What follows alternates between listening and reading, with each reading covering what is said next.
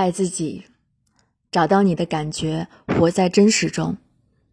请问一问自己，你在伴侣关系中热衷于扮演一个什么样的角色？是富有同理心的爱人，还是满足各方需求的供养者？你是一个女儿的父亲，还是一个儿子的母亲？是感性而热情奔放，还是理性而责任心强？在你们之间有哪些问题从来没有进行过探探讨？你们双方在潜意识层面有哪些敏感点会一触即发？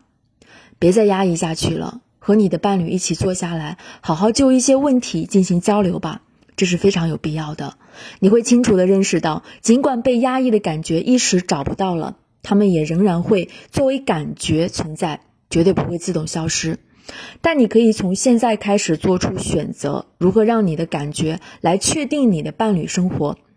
是要选择将感觉压抑到潜意识，以至于在某种意义上毁灭自己的生活，还是要选择有意识的去面对自己的现状，生活在真实中？